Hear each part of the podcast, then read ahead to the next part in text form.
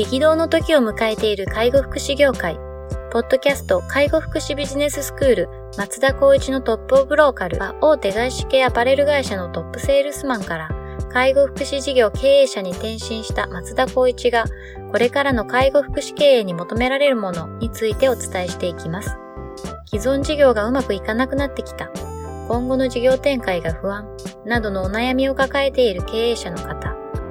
異業種から介護福祉業界への参入を考えている経営者の方。これからどんどん事業を拡大していこうと考えている経営者の方など、介護福祉ビジネスの入門から応用まで様々なステージの方に楽しんでいただける番組です。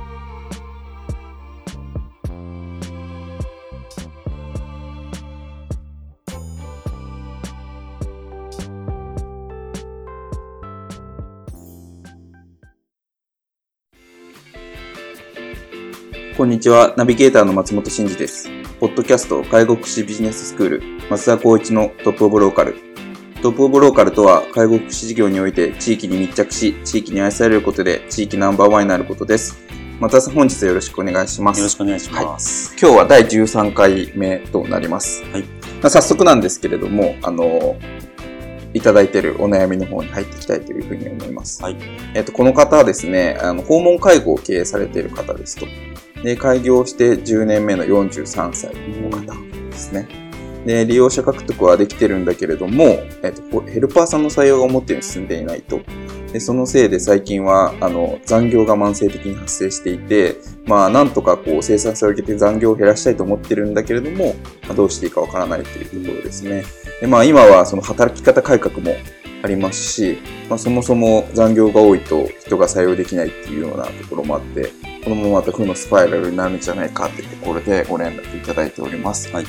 残業は非常に経営者にとっては大きな悩みの一つなんじゃないかなというふうに思うんですけど、どうですか？そうですね。まあちょっともう少し背景的に詳しく本当だったら知りたいなっていうところではあるんですけど、はい、スタッフがやっぱりこう採用ができないっていう部分で、まあ一人に対する比重がちょっと高くなっているということですよね。慢性的に発生しているということは。はい、生産性を上げて残業を、まあ、あの削減したいっていう思いの中で、今その、なんだろう、業務の環境としてどういうふうにやってるかっていうのをまず聞きたいと思いますね。例えばこれがもう、もうペーパーレスとは相反する。もうペーパーにもうどっぷり使ってるってなれば、もうこれ絶対に削減できますね。ああ、なるほどですね。間違いなく。ペーパーレスにするだけでも全然違います全然違うと思います。まあ、要するにもう毎回書くのか、まあ、それこそ、まあ、あのコピーペーストの、はい、仕組みも使えると思うので、はい、それだけでもだいぶ5分、10分すぐ変わると思うんですよね。なるほど。ですから、あの業務において、いわゆる ICT 化していくっていう中でも、あの IT の部分がどれぐらい入ってるかっていうのをちょっと見させてほしいなっていうのはありますね。な、ね、んでまあこの方もう10年33歳から始まった43歳でまだお若いですし多分リテラシーとしてはそこまでそんなに高齢の方よりはあると思いますが、スマートフォン世代だと思いますし、パソコンも使ってると思うので、はい、多分まあそういうのを考えてやってらっしゃるとは思うんですけど、はいまずそのスタッフがいろいろこう生産性が上がってないっていうんであれば一人一人の業務っていうのは何が比重が高いかっていうのをまずご自身で把握するべきだと思いますね。なんとなくよくあるご相談としてはいや、あの、スタッフがもう、業務が多い、業務が多いって言って、もう大変なんだよねって、何が多いんだろうとか言って、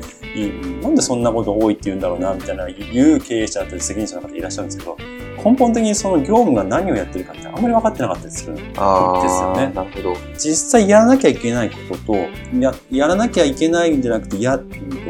やらなくていいことですよね。やらなくていいことにすごく比重を高めてるようなスタッフもいたりするんですよ。はい、例えばこれって性格だったりとかもあるんですけど、もうきっちり書類を作らなきゃ気が済まないっていう人は、いますよね。もう普通で5分でやるところを30分かけてやってて、で、それがどんどんどんどん責任者であれば、仕事が増えるようになって、もう手一杯ですっていう答えになっちゃう。はい。ってなった場合に、いや、ここは30分かけなくていいんじゃないっていう話し合いをしなきゃいけないわけですよね。なるほど。その前の段階でそれが、もう本当にもう手で書いてやる。まあ本当に今ないと思うんですけど、あるんだったらもうすぐデータ化していくことが大事。ですね。うん、なるほどですね。これも1回から12回までの中にお話ししたかもしれないんですけど、まあ、その情報共有っていう部分のツールを使ってるか使ってないか、うん、まあ、この一般企業の方も当然のことですけども、介護福祉事業に関してはそういった部分はあまり使ってなかったりします。例えば、えっと、訪問介護だったら特定事業所加算っていうのが取れたり取れなかったり、多分施設系のところは特定事業所加算、まあ、1か2っていうのを取ってると思うんですけど、はい、これは普通の報酬にプラス、えっと、まあ、いくつかの工程を踏まえて、えー、それをやっていけば10%とか、ああいうような上乗せの金額になれるんですね。大きいですね。大きいんだと思うんですけど、はい、まあ、その部分を取っていくことを僕はお勧めしてるんですけど、はい、ただやることは大変ですね。本当に、えっと、サービス提供責任者の方がスタッフとの連携をとって、えっと、例えば在宅だったら入る前、入った後の部分での記録として全て残してからですね。あ、そういうことですね。1件、100件、まあ、1000件ってあるとあったとした場合には、それ全部やらなきゃいけないなるほど。形があったとしたら、これも、例えば、あと文章で残すよりは、メール。メールじゃなくて、それをグループウェアでやっていけばいい話になって、今はもうそのグループウェアで記録で残しておいて見せることでの実地指導っていうのはクリアされているような環境が多いと言われていますから、そうなんですね。そうなった場合にはそのグループウェアだと残していくことによって、あとは A さんに対してはそういえば、あいつ、なんあのこの時どうだったっけ？読み返しができます。うん、ペーパーの場合だったら事業所に戻らなきゃいけないとか、そういった形ですごく生産性が悪いそうです話なので、大前提すみません、このお話を聞いている お悩みの方で、いや、やってるよってなったら申し訳ないんですけど、まずここが、まずはですね、必要じゃないかなとは思いますね。ちなみにそのヘルパーさんとかだと、まあ、この質問いただいている方は、まあ、43歳でこう、まあ、IT 割と使えそうな感じはしますけど、はい、ヘルパーさんだともうちょっとこう60代とかの方もいらっしゃるのかなと思うんですけど、はい。はい、まあ、そういうことでも結構慣れれば使えちゃうもんですか？慣れれば使えますね。これまああの宣伝になっちゃうかもしれないですけども、あの僕があのお手伝いさせていただいてる、はい、SNS 株式会社 SNS の、はい、買いポケのシステムなんか特に、えー、使いやすくなってると思いますし、はい、例えばシフト管理からシフト管理ですね、はい、情報類の管理もクラウド化できてますし、はい、あとは携帯もすごく安価で貸し出しもしつつそうですよ、ね、その中にアプリケーションも入ったりするので、うん、そういったところではもっともっといろんな試行錯誤しながらも働き方改革これって、うん、えっと今年の4月からでしたはい。あの、有給消化。ありますね。あの、あの、規定になっちゃいますね、はい。そういった部分もあるので、どんどんどんどんやっぱりヘルパーさんって人がいないとサービスとして成り立たないところで、でね、まあ休みを取らせなきゃいけないとなった場合の対応の仕方っていうのもどんどんやっぱり変わってくると思います。そうすると、やはり会える時間っていうのが少なくなってくる。なった場合には、今言ったような、やっぱりこう IT の分野にしっかりと着手することで、皆さんのお仕事周りっていうのもどんどんどんどん楽になってくる。もしくは、もう明確に指導、指示ができるような環境になってくると思って、最初はすごく生みの苦しみあるかもしれないですけど、ちょっと一回トライしてもらってもいいんじゃないかなと思いますね。そうですね。なんか、IT のツールにこう、なんていうんですか、こう、やらず嫌いの、割とこう、ちょっと年齢の上の方っていますけど、はい、実際ちょっとやってみたらすごく便利になって、もうそれがないと業務回らないみたいな感じ割とこう、スムーズに移行はできるので、最初のだけですよね。はい、最初、いかにこう、めげずにやりきるかっていうところなのかなこの間ちょっとあるクリニックの先生とお話ししたことがあって、はいはい、あの基本的に今病院って電子カルテじゃないですか。電子カルテですよね。であの地域によってはあの地域包括っていうことで介護とかそのジャンルとも同じようにデータをこう共有していこうみたいな流れが今、ね、なってますよね。医療連携ですね。医療ってなるとクリニックもそういったところに入ってくるはい、やっぱりあの新しい、えー、先代の院長から引き継いだ息子さんが、まあ、2代目っていうんですかね。2代目院長、ね、が、それになると、電子カルテに変えようってなった時に、やっぱりこう、ハレーション起きたのが今までの看護師だったりとか、はあ、まあ、ずっとその先代についてきた人たちの院長です。あのついてった看護師さんが、やっぱりそこは、いやもうそんなやるんだったらちょっと無理ですとか。ああ、そんなことをいう話になっちゃうらしいんですね。まあでも、これってもう本当に大きな病院だからそういうふうに着手してますし、はいやらざるを得ないんですよね。そうですよね。で、やるっていう前提が、まあ、なぜそれを反対するかっていういろんな意味合いもあるかもしれないですけど、やったことで自分たちの仕事がすごくはかどるし、ミスが極端に減ると思うんですね。そうですね。そういうことを考えた場合にはメリットもちゃんとまあ院長先生に提示して、その上でやっぱり納得してもらう中で仕事をやっぱり進めていかなきゃいけないっていうのがありますから、やっぱここもコミュニケーションになるとコ思うんミュニケーションですけど、よね。でも大前提生産性を上げるんだったら、間違いなく IT の分野にやっぱ入っていくことが絶対必要だと思いますね。そうですね。いや、やめてしまうっていうのはちょっと、すごい極端ですよね。まあそれはでもね、まあいろんな背景があるかもしれあなあ、そうですね。いです。もしかしたら、うんもうやめようと思ったっていうかもしれないし、うんやっぱりちょっと違うところに行こうかなって思ってる人がいるかもしれないですけど、うんきっかけとしてやっぱそれがあったとはうん思いますね。こう世の中的にはどうしてもこう避けて通れない流れで、むしろ医療とか介護とか福祉は遅れてるそうですね。業界ですもんね。だから本当にパソコンはできなくても、まあ、スマートフォンでやれたりとか、まあ、タブレットでもやれるので、はそれこそタブレットでもう本当に指で字を書けるぐらいは今なってい。なってますからね。紙が、まあちょっとデジタル化したっていうようなイメージ入ってくれると、ありがたいかなと思ってるんですけど、うんでも業務なんで、できればね、こう、今、ラジオ聞いている、なんだろうな、10歳の方は多分できますよね。できますね60歳以上であんまり触ったことない方かな。そうですね。絶対できますから。やってみてください。そうですね。いなんかうちの親父とか72とかですけど、うん。あの、こう、パソコンのタッチのやつをなんかこうやってた時があって、はい。でもそそれはそれでなんかこう、なんていうんですか、新しいことにこう、取り組むことって人間は根本的には多分こ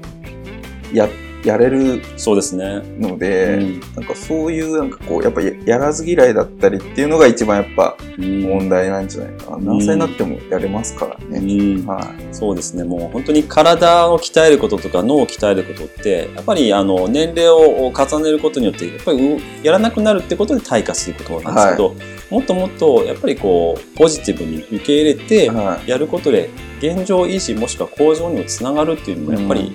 あると思いますから、はい。絶対に楽しいと思って、やっぱやることがいいんじゃないかなと思うんですよね。そうですね。松田さんよくおっしゃってますけど、二者択一で、やるかやらないかって言ったらやるしかなくて、そうなんですよ。やるんだったらやるんだったら楽しかっった方がいいよねっていう本ことですよ当にそうなんでね。すよね。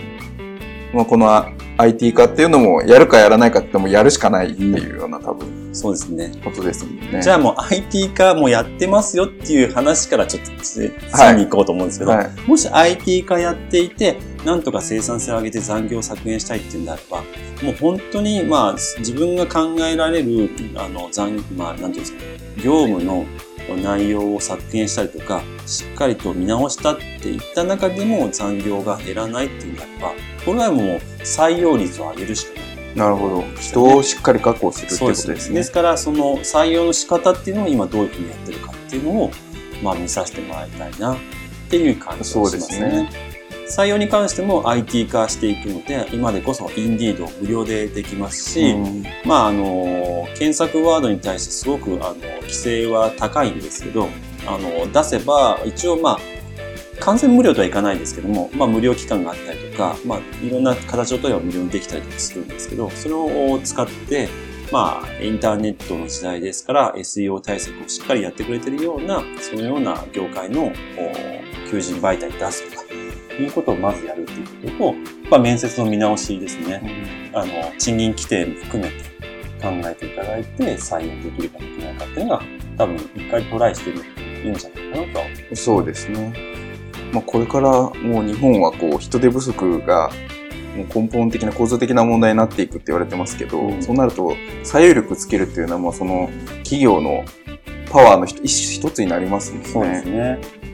まあそれに向けてしっかりこう取り組んでいくっていうのはまあ今いいタイミングなのかもしれないです。そうですね。まあその分野で言ったらもう松本さんなんかはそのね、今着手してらあ、っしゃるのそうですね。逆にその採用のことを聞いて聞きたい。IT の関係の採用を聞きたいっていうのは多分松本さんに進みたいですよね。そうですね。はい。あの、一応ずっとマーケティングやってますので、そうですよねはい。あのその辺はお答えできるかなという感じはありますね。じゃあまずは、あれですね、えっと、IT 化っていうのが遅れているようであれば、もうしっかりやるとうん。いうところで、まあしっかり楽しんで、うんどんどん業務が効率化していくっていうところをしっかりこう IT を使ってやりましょうっていう話と、まあ、もし IT がもうある程度進んでいてっていうところであれば、やっぱりこう人を取るっていうところ、採用のところをしっかりこう注力していくっていうそうですねところってことですよね。あのーちょっと頭の中に整理していきたいんですけど、まずは、あのーいわゆる残業が増えてる中での業務っていう部分が、それが必要か必要じゃないかっていうのをまず見定めてほしいですね。その見定めた上で、じゃあ IT 化されてるんだったら IT 化でいいですし、IT 化されてなくて、まあ、ペーパー、ペーパーの時代だったら IT に変える。うん。うん。で、それも全てやっていると、見直しもしました、IT もしてます。それでもなかなかってなった場合は、やっぱり採用なるほど、そういうことですといね。うところを、まあ、見直していく。この3つの軸っていうところですね。そうですね。はい。業務を見直すっていうところと、IT 化にするっていうところと、採用の部分をしっかりと軸を定めれば、これ訪問介護に限らずだと思うんですけど、そうですね。いろんな業種も同じだと思うんですけど、それをちゃんと見直して、今の一番いい選択を定めて進むっていうことを、まあ、日々やっていただければ、多分今同じ、うんと言われているのは負のスパイラルだったりとか、人が採用できないとか残業があるっていうことは、うん必ず、まあ、数値化していけば必ず僕は下げれると思いなるほどますね。ですね。はい。じゃあその3つをまずしっかりやっていただいて、うんあとはこう数字で捉えていただいて、でその数字が確実にこう向上してるっていうのが分かればきっとさらにこうそうですね。すよね。意外とやってみたら、あ、なんかもうすぐにこうレスポンスがあったら、やった、それでできたんだって、その一喜一憂しちゃうんですけど、実際は長い目で見たら全然変わってないじゃん。っていうところがあったりするんですね。なるほどなるほど。だから1個、例えば1っていうパターンがあったとして、それをやってみてどうだったかっていうのをしっかりとやっぱ、まあ、記録に残すだったりとか、うん。どういうふうに着手したかっていうことを思いをやっていけば、おのずと自分たちのやり方っていうのが決まってくると思うので、うんまあ、それがすごく武器になると思いますから、本当にしっかりと、まあ、考えることは無料ですから、しっかりと考えて着手していただきたいかなと思いますね。わかりました。じゃあ、あの、しっかりこう取り組んでいただいて、この、まあ、負のスパイラルってありますけれども、から抜け出していただいて、うんさらにこう、あの、事業を大きくしていただければというふうに思います。また教えてほしいですね。そうですね。ぜひ、はい。また、あの、どうだったか、フィードバックもらえると、我々も嬉しいですね。はい。じゃあ、本日は以上させていただきます。ありがとうございました。はい、ありがとうございました。ポッドキャスト介護福祉ビジネススクール松田光一のトップオブローカル番組では介護福祉サービスに関するご質問を当番組の専用ウェブサイトより募集しております番組 URL よりサイトへアクセスし質問のバナーから所定のフォームへ入力の上送信をお願いします URL は http コロンスラッシュスラッシュ tol.sense かっこセンスハイフン world かっこワールド .com かっこコムになります。皆様のご質問をお待ちしております。